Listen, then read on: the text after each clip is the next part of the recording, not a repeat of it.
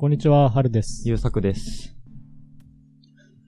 あのー、音楽が好きで、はいはい。邦楽が好きなんですよ。日本人の歌がね。うん。で、歌詞をあんまり気にして聞いてはいないんだけれど、うん。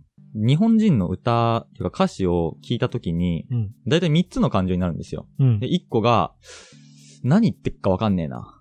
で、うん。もう1個が、うおー、かっこいいで、うん。最後が、やめろもうそんなもんなんですよね。うん。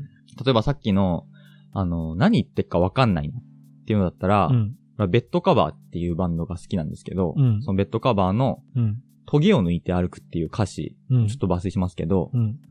溺れるように燃える100円ライタうんー、。臭いタバコのカスは、雲と遊ぶための幸せ、トゲを抜いて歩く。うん。何言ってっかわかんないなーって思うんですよね。うん。でも、すごく、気だるい歌い方と、この歌詞がすごいマッチしてて、うん。曲としてかっこいいなと思って聞くんですよ。あああ、いいなと。あ。はいはい。で、わ、かっこいいっていう歌詞だと、あの、んノーンっていう人のうんガムっていう曲。うん。私は術後の世界で道の目地に釉薬を塗る。明け方前雲の色味が。ビル風は北西風が重力をめとる。約束をする明け方前雲の色味が。うん。何言ってるかわからないけど、わかんないね。こんな言葉の使い方、日本語の使い方していいんだっていう、ああ。かっこよさがあるんですよね。なるほどね。術後の世界って、その死後術後の世界ですけど、うん術後の世界でっていうその言葉を使っていいんだ。うん。ビル風が重力をめとるとか、うん。風が重力をめとるっていう感性すごいかっこいいなと思ってう、ん。この曲が大好きなんですよ。うん。やめろやめろっていう思うのが、あの、ずっと真夜中でいいのにの、あいつら全員同窓会ですね。うん。どうでもいいから置いてった。あいつら全員同窓会。ステンバイに、自然体に、シャイな空騒ぎ。もう、やめろって思うんですよね。こんなの、なんか言わんとすることが分かってきた。やめてくださいって思っちゃうんですよね。うん。で、これが大体俺が歌を聴いてうん思うすべての感情なんですよ。うん。だけど、うんなんかよく人が言う感想に、すごく共感したみたいな。共感して感動したみたいな。のってあるなーって思ったんですよ。うん。俺全然なんかの歌に共感したことないなーと思ってて、うん。まあメロディーがいいなとか、うん。そんなもんで歌詞に対しては何も思わないうん。んですよね。うん。で、俺、金子綾乃っていうアーティストが好きで、うん女性なんですけど、うん。その人が特にそんな感じだったんですよ。歌詞はあんまり興味なくて、でもそのメロディーメーカーとしていいなと思ってる。うん。だけど、その金子綾乃の歌詞にすごく共感してるというか、うん。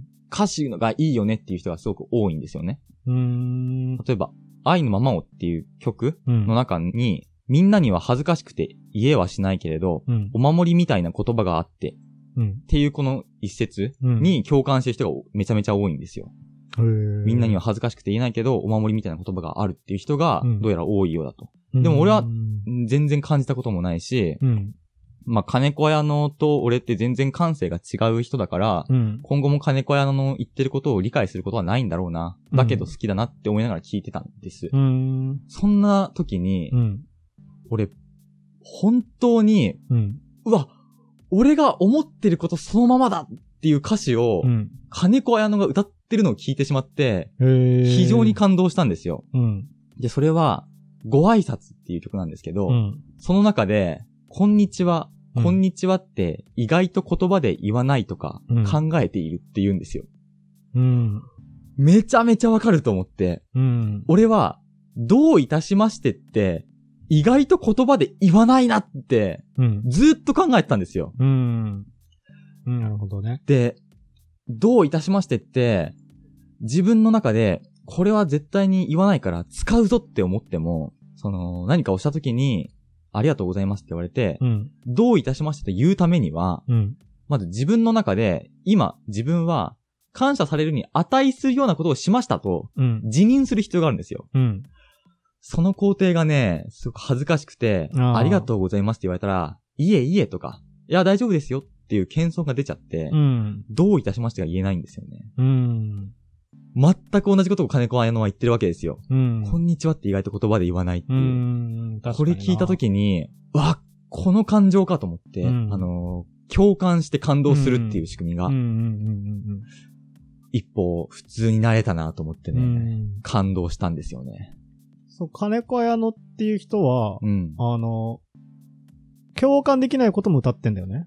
言ってる。だけど共感できる歌があったってことか。一曲だけあった。金子屋のそのご挨拶以外は、今のところ一回も共感してないけれど、うん。ご挨拶全体を通しても別に共感できるのはそこ以外ないんだけど、そこだけね、全体として共感できることない。ないね。うんこんにちはって意外と言わないな。そこのワンフレーズ？そおーじゃあその金子綾乃のベン図とうん、優作のベン図があったら、う。そう。その重なるところはもう本当に、本当にちょっと。こんにちは。ああ、なんか違いそうだなえ？本当にちょっとのところで重なってんのか？点、点で重なって点で重なってる。部分集合。金子屋うんの、こんにちはの部分に点を打ってたの、俺は。ああ、なるほどね。うん。まあ歌、なんかもうちょっとその、共感とかになると、なんていうの？応援歌とか言うぐらいだから、はい。歌全体で見そうなもんだけどね。ああ。そうか。そこのそのフレーズだけうん。強く刺さったっていう。そう。他は何も言ってないの？それは。え、他には、うん。その、こんにちは以外。あのーその歌の中で。まあ言ってる。あのーなんでこんにちはって言わないなとか考えてるかというと、うんまあ喫茶店に行って、なんか二人で行ってるんだけど、うん。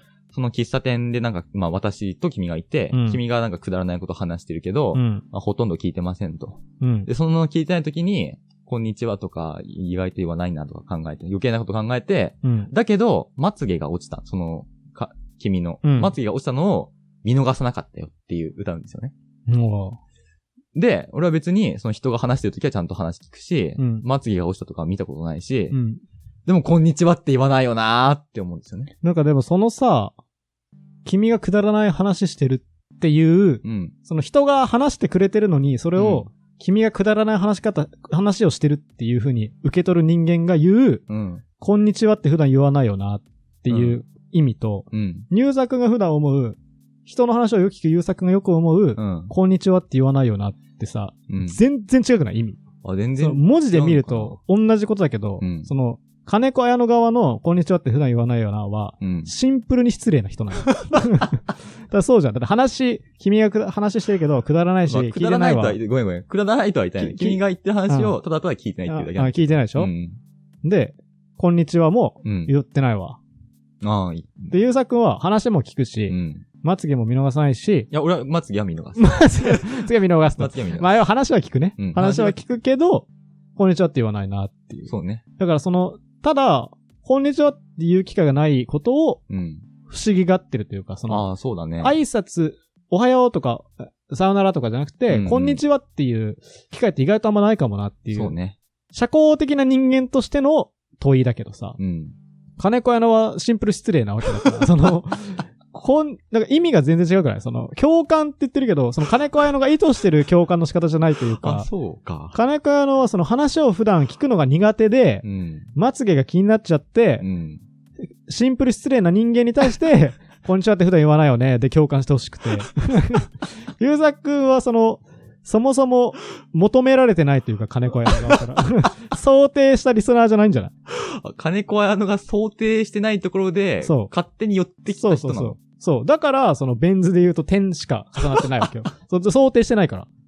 急になんか、向こうからしたら急になんか 想定してないリスナーやってきて、あ、点打って帰ってったみたいな。分かってきた。うんだから、ご挨拶のこの部分で共感するとしたら、こんにちはって言わないよねに共感するんじゃなくて、うん。あ意外と人の話聞いてないけれど、うんま、まつげが落ちたみたいな、うんそういうことは覚えてるよねっていうところで共感うん。しなくちゃいけなかったのか。うんうんうんあ。そうだね。想定されてるリスナーはそれだよね。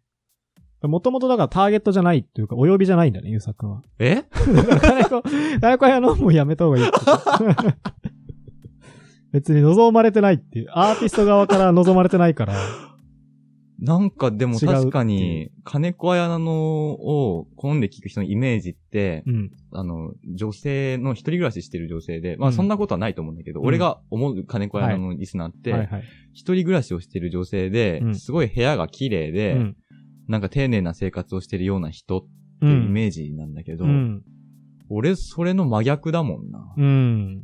そうだな。金子屋の聞いちゃいけなかったわ。金子屋の、そうだね。金子屋のを聞く人じゃないね。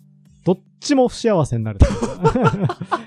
歌い手も聞き手も不幸せになるから、やめた方がいいかも。ああ、うん。すいません。うん。間違ってました。間違ってるわ。